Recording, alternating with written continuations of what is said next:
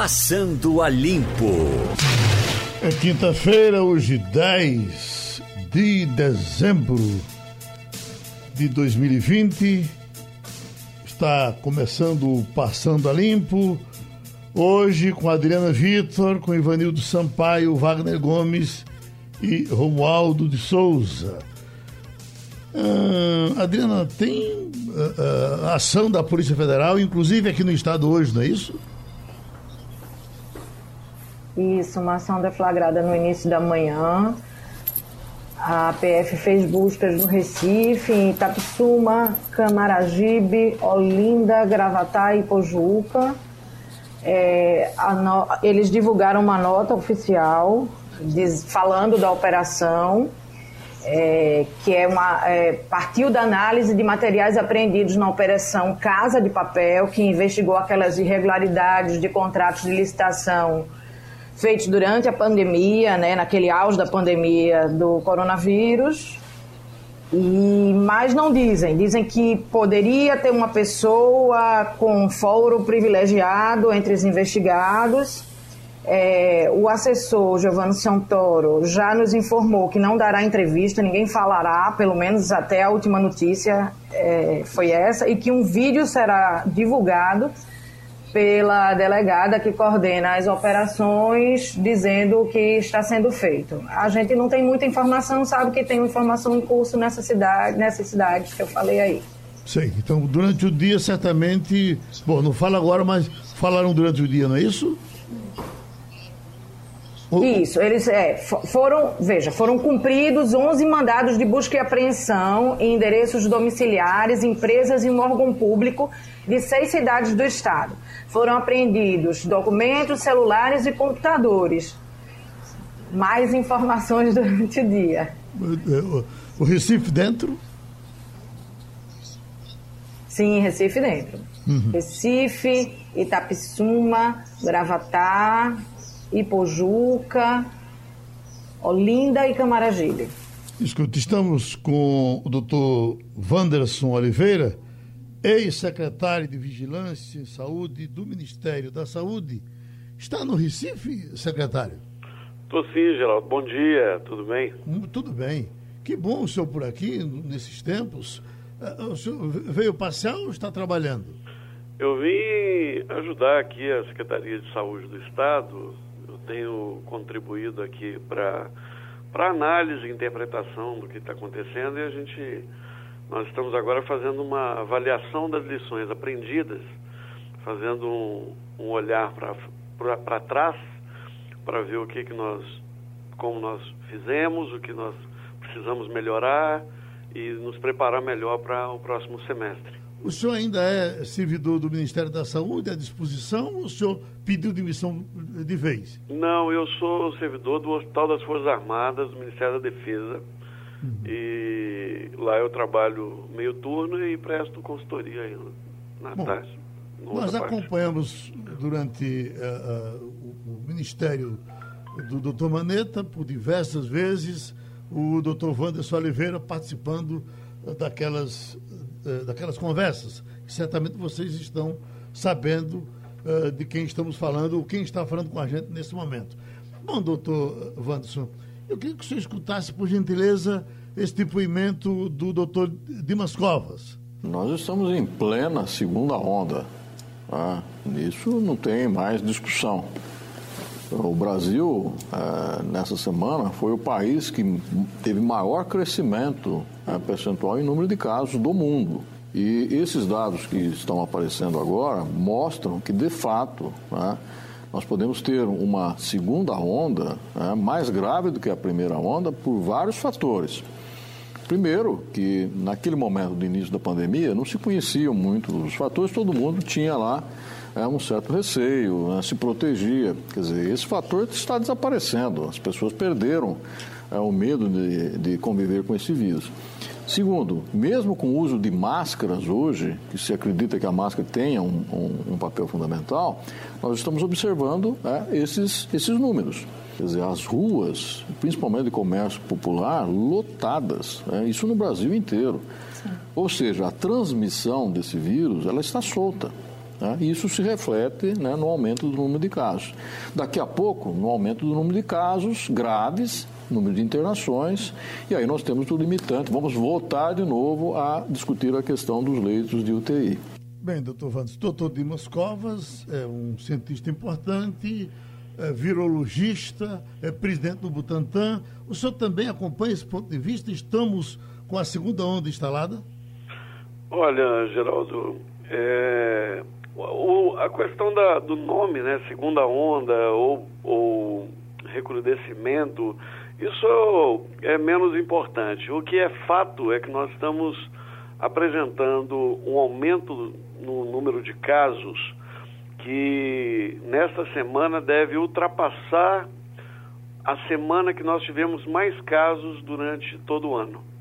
Então, nós tivemos, é, nós epidemiologistas trabalhamos, preferimos trabalhar por semana epidemiológica, que é um período de domingo a sábado, facilita melhor para entender.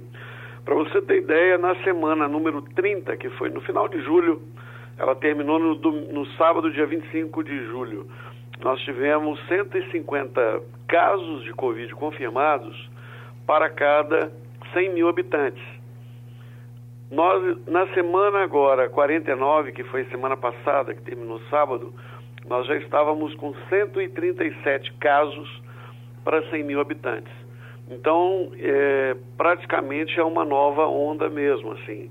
Mas quando a gente discrimina por região, por estados, a gente tem que olhar aqueles que estão acima da média nacional e os que estão abaixo da média nacional. Então, nós temos a região norte e nordeste, ainda é, alguns estados mais preocupantes, como a Bahia, como o Amapá, e, mas principalmente na região centro-sul, pegando São Paulo, Mato Grosso do Sul, Espírito Santo, Rio de Janeiro e os três estados do Sul. Eles, esses estados acabam, como são também mais populosos, puxam muito a curva para cima. Então, como nós tivemos eleições municipais, tivemos, é, não pela eleição em si, sabe, Geraldo? Não no dia da votação, mas pelos comícios, pelo trabalho que os os candidatos fizeram, né, de, de boca a boca, de, de aglomerações pequenas.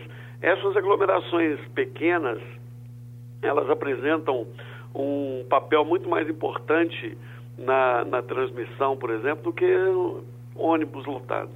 Então é, é impressionante como esses episódios estão cobrando o preço, né? Nós relaxamos no cuidado, e agora está vindo a conta. E a conta está sendo demonstrada pelo número de casos, número de óbitos e principalmente pela ocupação hospitalar que a gente está vendo que cresceu muito. Ivanildo Sampaio. Bom dia, doutor Wanderson. Bom dia. O senhor ficou um bom tempo no Ministério da Saúde e conhece toda a estrutura da instituição. Eu pergunto ao senhor, nós temos um ministro que é um general, que nunca viu uma receita médica. Se o senhor tivesse que aconselhar o ministro Pazuello para tomar medidas urgentes diante dessa ameaça de recrudescimento da pandemia, que medidas o senhor aconselharia? Primeiro é melhorar a comunicação, né? A primeira delas seria melhorar a comunicação. O Ministério da Saúde é, tem é, feito um, um, uma comunicação muito política e pouco técnico. Acho que precisamos ter novamente ambientes, espaços para que a imprensa possa perguntar, questionar, esclarecer a população, além, obviamente, de ter uma estratégia de, camp de campanhas, né, orientando as pessoas a, a fazerem distanciamento físico, fazerem o, a higienização das mãos, usarem álcool, álcool em gel, usar máscaras. Então, esses simples processos ou essas medidas, elas são fundamentais e eu tenho visto muito pouca medida. Eu tenho visto dos secretários estaduais, como aqui em Pernambuco, teve campanha em outros locais que eu tenho acompanhado, mas eu não tenho visto isso como uma iniciativa governamental. Segundo ponto é a questão da testagem. Nós estamos numa fase em que é, a positividade do, de cada 100 testes que eu realizo hoje, em torno de 20, 15 a 20% deles vão apresentar positivo. Quanto menos eu tenho, quanto menor é a proporção de positividade, mais testes eu tenho que fazer para achar os casos positivos e, obviamente, fazer o isolamento dessas pessoas. Quando eu tenho grande transmissão, é mais fácil encontrar os, os casos positivos. Então, é, nós temos aí 7 milhões de testes que não foram distribuídos, eles precisam ser imediatamente distribuídos para ampliar mais ainda a testagem. Ah, outro ponto é a questão da estratégia de vacinação. Eu aconselharia que já começasse, independente de termos a vacina ou não, que eu sei que está sendo providenciado, o debate está tudo posto na mesa, mas seria importante é, viabilizar uma atualização do sistema de informação para que se possa cadastrar quem vai precisar tomar a vacina antes dela tomar a vacina, porque dessa maneira a gente evita aglomerações nos postos de saúde, a gente pode orientar as pessoas né, em que momento que ela deve ir na unidade de saúde para tomar a vacina, ou seja, tem todo um processo de trabalho que deve ser feito em paralelo ao processo de aquisição de vacina, bem como investimento na, na rede de frio, né, que é as geladeiras, os, os, os locais para conservar as, as, as vacinas. Eu sei que o governo federal fez um aporte de recursos para os municípios agora essa semana, mas esse é um período que é muito difícil abrir licitação perto do Natal, perto do Ano Novo, né? Tem muito mais dificuldade. Então, eu creio que talvez uma compra centralizada facilitaria muito a vida da sociedade. Então, essas são apenas algum, são apenas alguns, algum, algumas observações. Obviamente tem muito mais coisa, possivelmente eles já devem ter pensado nisso e eu não sei se é, optaram por não fazer, não sei qual a motivação. Não tenho mais contato, então não sei detalhes. Doutor Wanderson, até, até que ponto vai o poder do Ministério da Saúde sobre a Anvisa? Até que ponto a Anvisa é independente do Ministério da Saúde? A Anvisa foi criada dentro daqueles, daquelas agências reguladoras lá ainda no governo Fernando Henrique Cardoso, justamente para evitar a interferência política então, ela tradicionalmente, historicamente, sempre foi muito independente. E assim, eu desejo que ela permaneça, porque isso é fundamental para a gente ter a garantia da qualidade, né? Porque um produto, ele passa... Todos os produtos que nós consumimos, de alimento, é, medicamentos, vacinas, produtos de passar na pele, tudo passa pela Anvisa. Então, se nós não, tivermos uma agência é, independente, a possibilidade de termos é, direcionamento de aprovação de produtos para determinados segmentos ou produtores é muito grande. Isso é prejudicial não só para a sociedade, mas também para a própria empresa que está que tá entrando com pedido. Então, é, isto sempre foi assim. A Anvisa sempre ela tem um quadro de profissionais muito qualificados, eles são muito preparados, eles são servidores de carreira, né, e tem bons salários, ou seja, é uma agência de excelência no mundo. E eu tenho certeza que os profissionais de lá vão trabalhar dentro da técnica e pelo que eu tenho visto até agora, nas comunicações, é, eles estão fazendo o que sempre fizeram, assim, não tem novidade talvez pudessem estar fazendo algumas atividades com a maior celeridade, mas não necessariamente estão, estão fazendo algo diferente do que é previsto. Eh, Brasília, Romualdo de Souza. Doutor Wanderson de Oliveira, tudo bem com o senhor? Tudo bem, Romualdo. Doutor Wanderson, eu recebi uma notícia ontem à noite que eu gostaria de compartilhar com os nossos ouvintes e gostaria, gostaria de ouvir a sua opinião. Um, labora, um laboratório é, indiano é, me permita citar Bharat Biotech, que desenvolveu a Covaxin, está querendo também trazer essa vacina para naquele processo do, da chamada fase emergencial, ser colocada à disposição do Estado brasileiro. Uhum. O senhor que tem uma experiência nesse geoprocessamento de levar equipamento para aqui, vacina para colar, eh, insumos do norte a sul, o senhor acha que quanto mais vacina, melhor? Mas o Brasil está, de fato, preparado para fazer essa logística de levar a vacina, por exemplo, de São Paulo até Quixeramobim, doutor Wanderson? Bom, nós estamos sim. Nós fizemos em 2010, nós vacinamos contra a influenza 46% da população. Foram 89 milhões de doses aplicadas no ano de 2010, num curto espaço de tempo, é, e tínhamos menos estrutura do que temos hoje. Né? Ao longo do tempo melhoramos bastante em, alguns, eh, em algumas áreas. É, a questão da, da Índia, a Índia não está a agência reguladora, que é o equivalente à Anvisa, da, da Índia, não faz parte da lista de agências da Lei 14006, que fala sobre compra ou processo emergencial. Ela teria que entrar no trâmite normal. É, nós temos a agência dos Estados Unidos, a agência da Europa, do Japão e da China. Então teria que estar aprovado em alguma dessas agências para se conseguir a aprovação em 72 horas, a não ser que mude, se, se, mude a lei que já está publicada e tal. Isso aí também pode ser, é possível. Mas eu creio que ela não tenha sido colocada dentro deste contexto, porque ela não faça parte da, do consórcio de agências reguladoras que, que que estavam previstas na legislação. Então, esse é um ponto.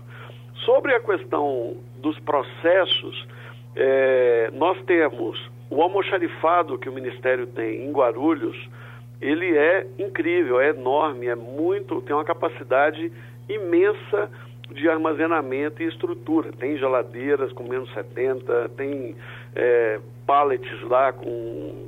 É, é, imenso, é muito grande, é, é muito, muito grande mesmo. Então nós temos capacidade.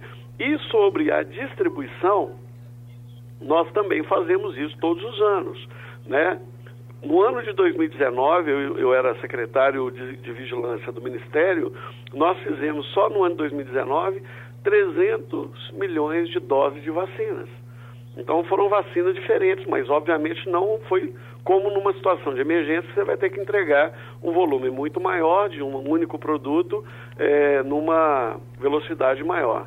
Mas aí tem as Forças Armadas, temos né, as, as, empresas aéreas, eu tenho visto aí algumas empresas privadas já se colocando à disposição do governo para fazer o transporte, inclusive gratuitamente. Eu vi que uma empresa aérea brasileira falou que poderia trazer a vacina do exterior para o Brasil. Então, nessa hora, eu acho que a solidariedade ela vai se impor. Então, eu não tenho dúvida que o brasileiro, os empresários e a sociedade vai conseguir é, sair dessa, dessa confusão. Agora, para isso, é fundamental que a liderança do Ministério da Saúde, do governo federal, promova um diálogo, promova um ambiente de cooperação né, e de instrução para que a gente tenha um comando único, para que a gente tenha clareza e não tenhamos desconfiança de que algum fator que não seja o técnico esteja influenciando nas decisões. Então, isso é fundamental para que a gente tenha tranquilidade de fazer o que é da nossa responsabilidade, que é cuidar da saúde. Adriana Vitor. Bom dia, doutor Wanderson. É, o senhor recentemente deu uma entrevista ao El País, onde afirma textualmente que não é possível uma grande campanha de vacinação no Brasil já a partir do primeiro semestre. E isso me chamou a atenção, se o senhor puder falar um pouco mais sobre isso, mas principalmente, ontem eu tentei saber com o governo do estado, com a Secretaria de Saúde de Pernambuco, a resposta para a seguinte pergunta muito objetiva. Pernambuco faz planejamento para vacinação contra a Covid, independentemente das resoluções do governo federal. Eu não consegui ter essa resposta. É, a gente tem informação que tem uma entrevista coletiva hoje, provavelmente, e que o senhor, nessa entrevista do El País, é dito que o senhor formalmente presta essa assessoria para o governo de Pernambuco e também para o governo de São Paulo. Então, em relação ao governo de Pernambuco, é, o que o senhor faz, de que forma o senhor tenta ajudar. Isso envolve o plano de vacinação contra a Covid-19 em Pernambuco? Bom, Adriana, eu, eu tenho ajudado aqui na Secretaria de Vigilância na análise dos dados e no perfil da epidemia. Então, é a caracterização. O que, é que eu tenho, qual é, tem sido a minha frente de trabalho? Eu estou avaliando o perfil dos casos para entender se nós estamos mudando de padrão é, de gravidade, de frequência e de distribuição dos casos no tempo, no espaço e em relação às pessoas. Sobre a vacinação, é, o governo federal criou nove grupos de trabalho em que faz parte, Pernambuco tem representação em alguns desses grupos de trabalho. E, e nesses grupos estão discutindo todos os requisitos necessários para se realizar a vacinação. E eu sei que aqui em Pernambuco tem uma tradição de planejamento, né? Eles fizeram inquéritos, já sabe quanto que tem, aonde estão as salas, como é que está a estrutura, isso tudo já foi pensado e está sendo consolidado para para informar. E não é uma coisa só de Pernambuco, os estados todos estão fazendo da mesma maneira. Lá em São Paulo também eu tenho acompanhado e também estão fazendo. Ou seja, é, nós estamos, enquanto Sistema Único de Saúde, preparados para fazer a, a vacinação. Compete agora, obviamente, ao Ministério da Saúde é, esclarecer quais as vacinas estarão disponíveis de acordo com os contratos estabelecidos com as fornecedoras e, e para isso o, o Ministério tem feito comunicações. Ontem mesmo falou que já talvez poderia começar a vacinar agora em dezembro. Quando eu disse lá no El País que não seria possível fazer uma grande campanha de vacinação no primeiro semestre, é, eu continuo achando que não vamos conseguir fazer uma grande campanha de vacinação. O que, que seria uma grande campanha de vacinação? Seria é, conseguir atingir todas as pessoas dos grupos prioritários dentro do primeiro semestre. Isso não vai ser possível. A gente vai conseguir fazer, possivelmente, alguns grupos prioritários, como trabalhadores, vamos fazer uma parcela das pessoas com comorbidades. Eu espero muito que a gente consiga fazer é, vacinação de professores para que a gente tenha é, um retorno do ensino, né, possamos voltar algumas atividades que são essenciais, como a educação, e também, obviamente, vai depender das características de cada vacina. Então, por exemplo, se vier um, um quantitativo de vacinas para Pernambuco que exijam, é, que exija a conservação em geladeiras com menos 70 graus centígrados, como é a vacina da Pfizer, isso seria viável apenas para aqueles centros, para aquelas unidades em que eu tivesse essas geladeiras, não seria viável para municípios muito pequenos. Para isso, teria que utilizar vacinas que ficam entre 2 e 8 graus, que é o padrão de, de vacinação. Então, é, esse processo eu tenho ciência que Pernambuco está participando, está discutindo. Agora, obviamente, estão todos os estados aguardando a, a manifestação do Ministério, porque é de competência do Ministério da Saúde estabelecer qual é a estratégia nacional.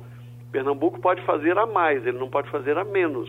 Então, ele precisa de saber primeiro o que vai ser oferecido, porque o pior dos mundos para nós todos seria cada estado procurando comprar vacina por sua conta e risco. Isso não é, não é salutar para a democracia, não é salutar para a nossa sociedade, isso é, para mim é um retrocesso. Então é fundamental que é, essas é, desinformações, essas é, dúvidas que ficaram né, nos últimos dias, decorrentes de todos esses episódios que a gente acompanhou pela, pela imprensa, que eles sejam sanados e que a gente tenha mais clareza de o que, que realmente teremos é, no primeiro semestre. Eu acho que menos, do, é, menos importante do que ficar tentando vacinar agora em dezembro ou vacinar em janeiro, como alguns colocaram, o mais importante é a gente saber realmente em que momento nós teremos a vacina e quanto que ela, se ela já entrou ou não para o registro na agência reguladora. Se ela não tiver entrado, é, todo o nosso processo não passa de um desejo, não passa de uma, de uma expectativa. Então, eu espero que o Butantan, muito em breve, apresente à, à Anvisa a solicitação de registro.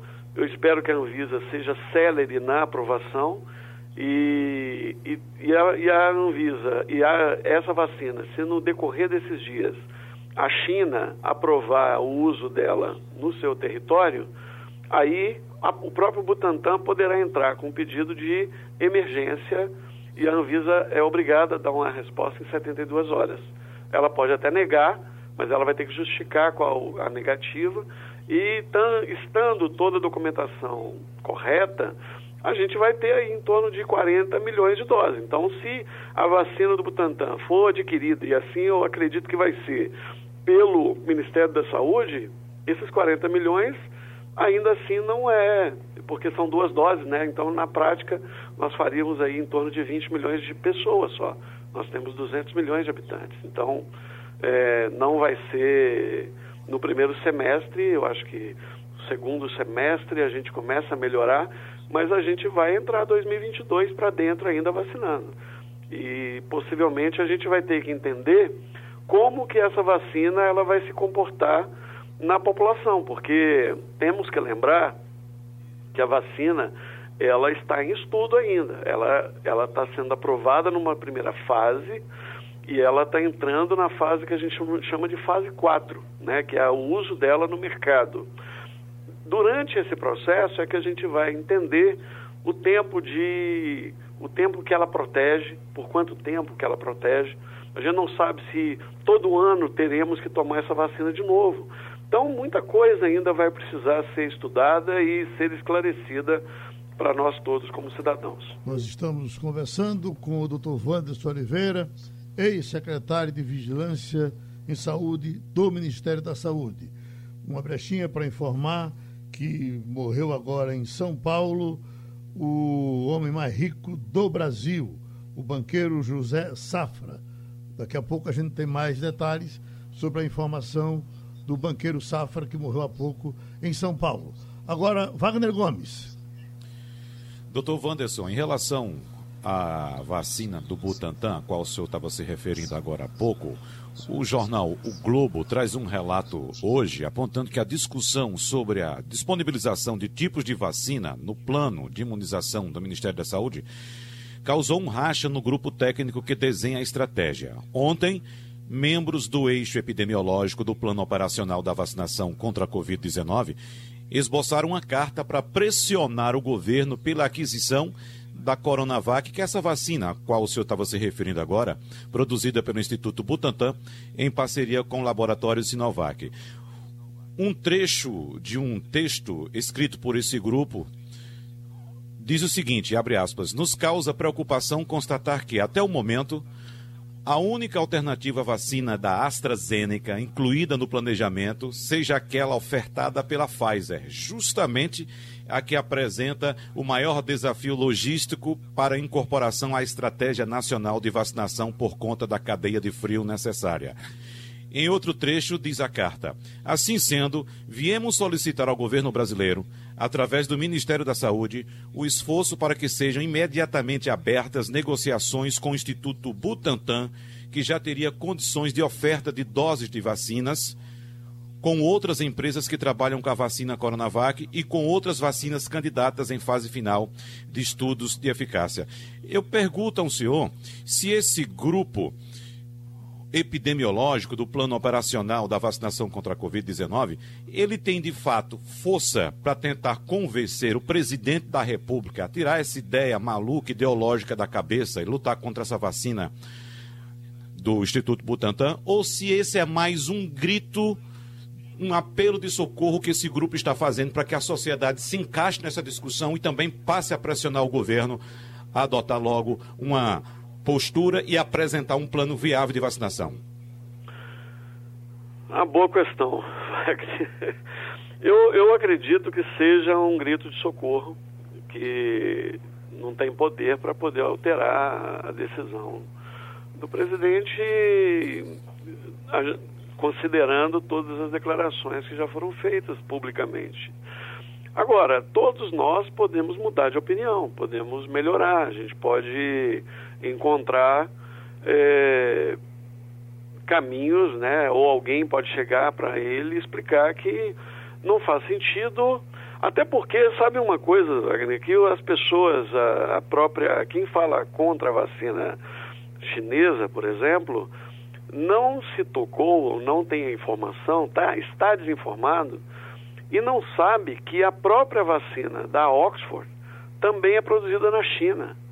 Então, assim, não é pela origem do, do imunobiológico e se o governo federal, o próprio governo federal, que alterou a lei para incluir, inclu, inclusive, a própria agência reguladora da China, se ele não acreditasse na qualidade dos produtos chineses, não estaria nem mesmo colocando uma agência reguladora chinesa entre as quatro, apenas quatro agências reguladoras, onde a agência nacional, que é a Anvisa, reconhecerá a avaliação realizada por eles lá no exterior como válido para o nosso território nacional. Então, é, desse ponto, eu não tenho dúvida que contra fatos não, não, não, não, não tem discordância. Agora, do ponto de vista do planejamento, o que eu entendo que o grupo fez, eu li a carta, vários colegas ali eu conheço, e o que eu, eu considero é a necessidade, tanto para o Instituto Butantan, como produtor, ele precisa saber se alguém vai comprar ou não. Ele não pode ficar dependendo, é claro que alguém vai pagar por, pela vacina só depois que ela tiver entregue. Mas a previsão de compra ela é feita e nós sempre fizemos isso, mesmo não tendo o produto ainda pronto. Isso, é, isso faz parte de um acordo comercial, porque a gente está lidando com um produto de alto valor agregado, de complexa produção e de complexa distribuição e que tem implicações, inclusive, de, do ponto de vista ético, do ponto de vista de segurança. Porque o Instituto Butantan tem que saber se ele tem que dedicar da produção dele só o mercado brasileiro, ou se ele tem que dedicar só o estado de São Paulo, se ele vai ter que procurar alguém no exterior para vender parte da produção, para poder cobrir os custos da própria produção. Então, é, não faz muito sentido é, os argumentos de ter que esperar a Anvisa avaliar, ou seja, ela aprovar para poder dizer se quer comprar ou não. A, o desejo de aquisição ele tem que ser mais claro. Eu sei que já falaram que vão comprar todas as vacinas aprovadas. Não é isso que tá, não é isso que a carta diz. O que a carta quer, o que os epidemiologistas querem é um compromisso formal do governo federal para que no planejamento que está sendo feito pelo, por esses próprios grupos de trabalho, para que eles possam considerar a possibilidade daquele percentual de vacinas provenientes do, do Butantan e não somente da Fiocruz ou da Pfizer. A entrada da Pfizer se deu agora nos últimos dois, três dias e que eu vi com muito, muita satisfação, com muitos bons, com bons olhos, porque nós precisaremos de todas essas três e mais todas que puderem vir, porque são todas as vacinas elas precisam ser aplicadas em duas doses. Então eu tenho que ter duas doses em que as pessoas vão ter que voltar depois de 14 ou 28 dias depois da primeira dose. Eu vou precisar de duas seringas, duas agulhas, vou precisar de algodão, eu vou precisar vo voltar ou ir à casa das pessoas quando eu tiver que fazer vacinação volante, aquela que eu tenho que ir de casa em casa, porque eu tenho que ir na casa dos acamados, eu tenho que ir no presídio, eu vou ter que ir em locais onde as pessoas estão é, que não possam ir para a unidade e vão ter que receber a vacina. Então, para isso acontecer, e se o governo deseja vacinar no primeiro semestre um grande contingente de pessoas, isso precisa ser feito desde já. E como eu disse, já deveriam, deveríamos estar, ter cadastrado todas as pessoas dos grupos que vão receber a vacina. Quais são eles? Praticamente são os mesmos que tomam a vacina de influenza todos os anos. Tirando, obviamente, as crianças, porque elas não fizeram parte da testagem ou do desenvolvimento dessas fases iniciais do, da vacina. Mas elas vão entrar futuramente. Então, é, se eu já sei quem são as pessoas com comorbidade, todo ano eu vacino quem tem comorbidade. Eu não tenho dúvida de quem são essas pessoas, quantos são, onde estão. O que eu não tenho é um cadastramento dessas pessoas para avisá-las e ordenar a chegada nas unidades. Isso eu tenho conclamado todos os secretários municipais, todos os secretários estaduais e conclamo ao governo federal que é quem cuida do sistema de informação. Quem pode criar a estrutura para fazer esse cadastramento prévio é o Ministério da Saúde por meio do DataSUS. Se isso for feito, isso já demonstra que o governo está fazendo uma atividade é, em prol da resolução e da qualificação do, da estratégia de vacinação. Mas eu não tenho visto isso, pelo menos eu desconheço que isso tenha sido feito. Pronto. Doutor Wanderson Oliveira, a gente sabe que o senhor está entrando agora numa reunião. Muito obrigado pela sua participação e a gente quer ter o prazer de contar com a sua presença aqui outras vezes. Muito obrigado. Wanderson Oliveira, é ex-secretário de Vigilância em Saúde do Ministério da Saúde. Com a gente o advogado trabalhista Marcos Alencar. Doutor Marcos, a revista Veja traz uma notinha curta, mas contundente, dizendo assim: o fisco vai com tudo para cima da Globo ao sugerir a existência de um esquema criminoso articulado entre artistas e a emissora a partir da pejotização e pede ao Ministério Público Federal que atue criminalmente contra artistas e emissora. Eu lhe pergunto, o que, é que existe de ilegal na pejotização, doutor Marcos? Bem, bom dia a todos. É, bem, Geraldo, a pejotização ela é entendida como uma fraude, né? com a finalidade de que o empregado constitua uma empresa, uma pessoa jurídica, e mascare uma relação de emprego. Né? Então, assim, a contratação de uma pessoa jurídica para prestar serviço é permitido por lei. Mas o que não é permitido é que um empregado fique, é, vamos dizer assim, entre aspas, travestido de uma PJ, de uma, pessoa, de uma pessoa jurídica?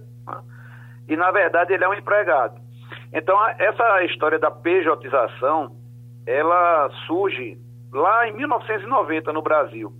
Antes existia uma fraude que era a contratação de trabalhadores, de empregados, através de cooperativas de trabalho. O Ministério Público do Trabalho agiu muito forte contra isso, principalmente no sul do país, e aí muitas empresas passaram a migrar esses trabalhadores para esse regime aí de abrir uma pessoa jurídica. E é chamada esse, esse fenômeno de pejotização. Essa nota que você se referiu, que, que fala do MPF, que é o Ministério Público Federal, é porque o foco que está sendo dado é de fraude, de sonegação fiscal. Né? E aí a competência do Ministério Público Federal. Por quê? Porque na hora que você tem uma pessoa jurídica recebendo dinheiro, os tributos pagos são bem menores, bem inferiores. Né? Por exemplo, um, uma pessoa física com um salário elevado paga 27,5% de imposto de renda e na hora que uma pessoa jurídica, em média, se paga 15%. Então aí tem uma perda muito grande para a Receita Federal e também para a Previdência Social. Agora, essa pejotização no Brasil, ela é generalizada. A gente está dando esse detalhezinho aqui da Globo, porque na verdade vem com a Globo. Mas você tem isso uh, em todo canto, em quase todas as empresas, e há muito tempo, não é isso? Exatamente, ela é generalizada e ela, e ela vem numa onda crescente depois da reforma trabalhista, depois de 2017 para cá, porque muitos.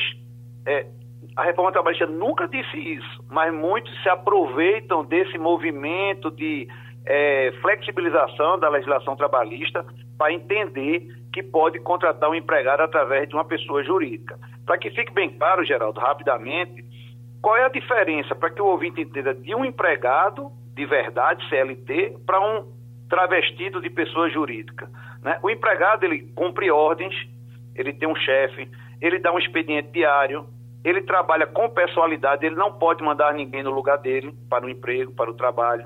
Ele recebe um pagamento mensal, ele aguarda ordens e ele não tem liberdade para ter outros trabalhos, outras ocupações, outras fontes de renda, como acontece com uma pessoa jurídica de verdade. E ele possui, por fim, identificação como empregado.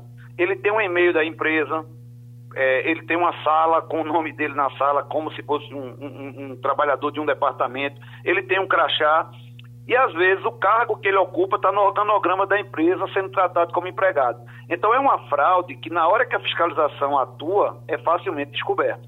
Por que, é que acontece isso que você está falando com toda a propriedade?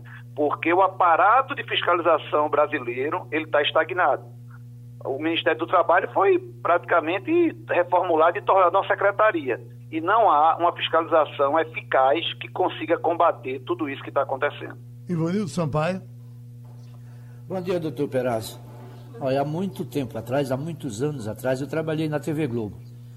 E havia, por parte da direção, é, uma consulta aos funcionários se eles queriam ser transformados em pessoas jurídicas e alegavam na época que você é, recolheria menos imposto de renda.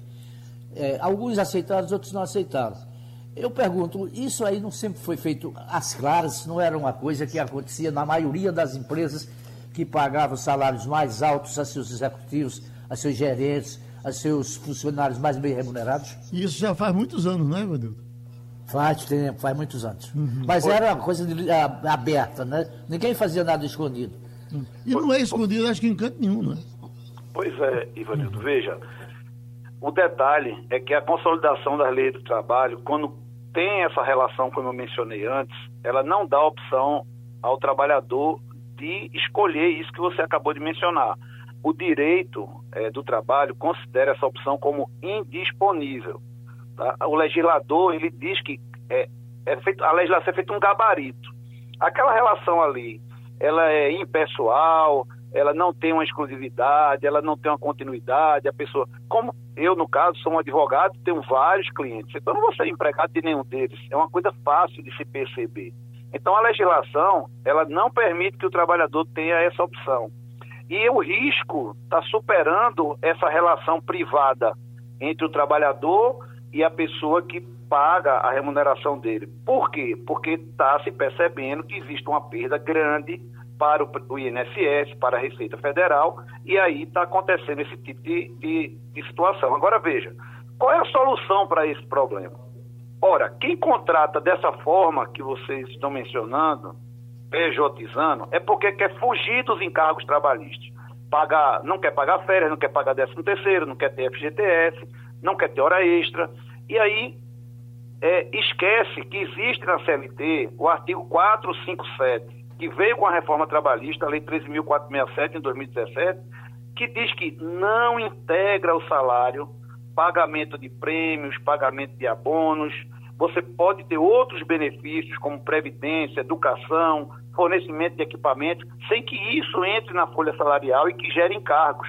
Então, o que eu percebo é que muitas empresas que estão PJizando, elas estão mal orientadas, elas não estão aproveitando o que a CLT permite que elas façam e entrem na legalidade e fiquem cumprindo a lei.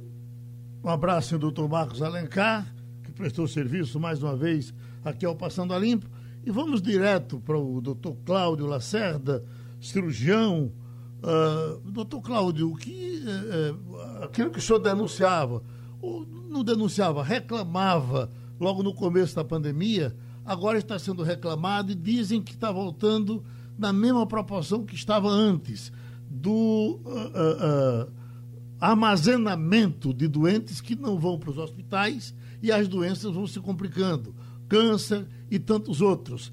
Os hospitais também estão com alguns problemas, continuam com esses problemas, porque grande parte do corpo médico não está indo. E está morrendo muita gente por conta disso. Quer dizer, é, é, é, mesmo depois de tanto que o senhor falou, não mudou nada? É, bom dia, Geraldo. Prazer voltar a falar com você e seus ouvintes. É, de fato, é, há uma demanda represada né, de pacientes graves né, que não estão tendo acesso ao tratamento que precisam. Né. Isso é uma coisa altamente preocupante. Você imagina que, em condições normais, já existe um estrangulamento, uma fila para certas intervenções, para certos procedimentos terapêuticos. Em função da pandemia, essa fila aumentou muito. E agora a gente tem um recrudescimento, né, uma, uma segunda onda aí já muito bem caracterizada, né, de proporções que a gente não sabe se quer estimar, e um, um, receio muito grande da população e uma, e uma capacidade de atendimento a ela reduzida pela, pela situação. Tá? Então, é, o que, mas a gente tem assim algumas coisas que eu considero positivas em relação ao que aconteceu em, a partir do mês de final de março e abril. Por exemplo, hoje a gente já tem uma, um protocolo de internação hospitalar em que todos os pacientes são submetidos ao RT-PCR com suave nasal, isso confere uma certa segurança e uma redução na taxa de transmissão intra-hospitalar, que no começo da pandemia realmente apavorava as pessoas e até evitava que elas procurassem o hospital. Ah, então você tinha dois, dois, primeiro a redução na capacidade de atendimento, né? que em alguns setores chegou a zerar mesmo. Segundo, o receio da população de procurar tratamento por conta das notícias de transmissão intra-hospitalar. Essa transmissão intra-hospitalar, ela reduziu muito, né? Os protocolos é, de distanciamento nos ambulatórios de atendimento também fizeram com que a taxa de transmissão nesse ambiente também é, supostamente fosse, fosse reduzida. Então eu acho que a população não devia se esquivar do tratamento, principalmente quando se trata de doenças graves. Eu dirijo aqui no Hospital Oswaldo Cruz um serviço de cirurgia abdominal, do aparelho digestivo, de alta complexidade, e para o qual é, ocorrem, né, vêm pacientes de do estado inteiro e de outros estados, com, é, com propostas, com indicações de cirurgias de, de alta complexidade, entre elas o transplante de fígado. Esses pacientes não podem deixar de ser atendidos, eles têm que vir, eles não podem adiar os seus procedimentos. Eu operei na semana passada uma paciente com câncer de, de intestino, que nem é muito a minha área, mas eu opero também, é, e, e, essa paciente está com um diagnóstico de câncer feito é, através de biópsia, de exame histopatológico, no mês de junho, Geraldo. Então, todos esses meses, é, é, seria felizmente não foi o caso, mas eu podia ter é, o desagradável, a desagradável surpresa de encontrar tumor, não é? disseminado no abdômen, com metástases, etc, etc. Felizmente não encontrei. Mas isso é o que está acontecendo, essa é a verdade. Adriana? É, na verdade, doutor Cláudio, a sensação é de que esse serviço é, já não tinha agilidade é, com a qual sonhávamos e que isso só piora porque é preciso, inclusive, de um remanejamento de profissionais de saúde, não digo de médicos, mas de técnicos de enfermagem, de auxiliares, enfim. Isso se agrava naturalmente numa pandemia. Como se achar o equilíbrio necessário de não vou correr risco, preciso fazer meu tratamento e vou ter o atendimento adequado porque vou ter profissionais suficientes para me atender. Esse é um grande drama. Eu, eu queria, doutor Cláudio, somar a pergunta de Adriana, uma, uma, coisa factual, que a gente sabe que está acontecendo. O, Hospital do Câncer, por exemplo, deve estar com uma redução de quase 50% dos seus cancerologistas e não se faz um cancerologista de um dia para o outro. Quer dizer, eles não estão indo porque têm mais de 70 anos e, e, e, e são um grupo de risco, não estão indo. Mas o, o, câncer continua pegando, as pessoas que estavam indo se tratar continuam indo e outras estão chegando. E aí é um, é um cachorro correndo atrás do rabo. É isso mesmo que vocês estão colocando, sabe? E eu acho que o primeiro passo é fazer isso que vocês estão fazendo, chamando a atenção para a problemática. Esses pacientes, diferentemente do, das vítimas de Covid, né? Esses pacientes são muito pouco representados nessa discussão, tá certo? Muito pouco representados. Se fala muito pouco, não se dá devida ênfase a essa problemática que é muito grande, que só quem está no front, como nós, não é? É, sente a, a gravidade dessa situação.